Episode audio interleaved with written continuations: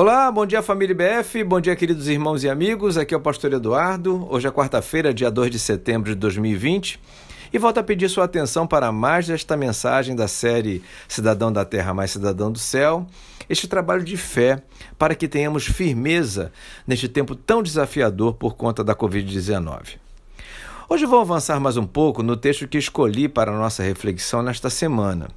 Trata-se do texto de 2 Coríntios, capítulo 4, versos de 6 a 9, sendo que para este momento vou ler até o início do verso 7. O texto diz assim: Pois Deus que disse: Das trevas resplandeça a luz, ele mesmo brilhou em nossos corações para a iluminação do conhecimento da glória de Deus na face de Cristo.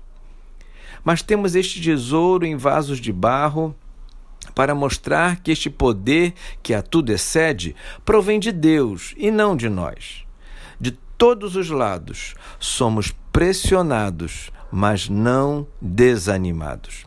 Aqui o apóstolo Paulo começa uma espécie de jogo de palavras que reflete bastante a sua trajetória, especialmente após a sua conversão. Sua vida não foi nada fácil, mas sua experiência com Jesus o fez entender tudo o que estava acontecendo a ponto de torná-lo forte e consciente o suficiente para vencer todas as dificuldades.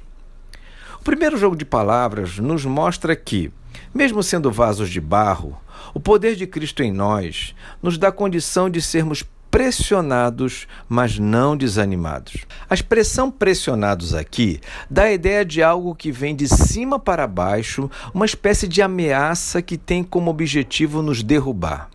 Pois bem, o texto está nos dizendo que, ainda que venha qualquer coisa com a intenção de nos prejudicar, não conseguirá nos desanimar. Poderemos até sentir, mas continuaremos prosseguindo em direção aos nossos objetivos, especialmente para aqueles que Deus mesmo colocou no nosso coração. Penso que este período de pandemia, com tudo que ele nos trouxe, certamente causou este tipo de ameaça na vida de muitas pessoas. Para elas, todas as restrições só chegaram para derrubá-las.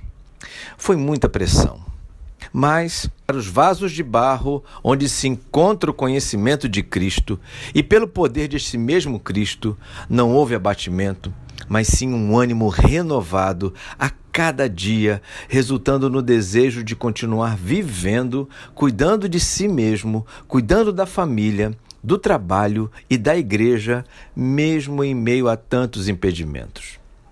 Fico por aqui com o coração muito tranquilo em saber que, mesmo que neste dia nos chegue qualquer pressão, em Deus não ficaremos desanimados.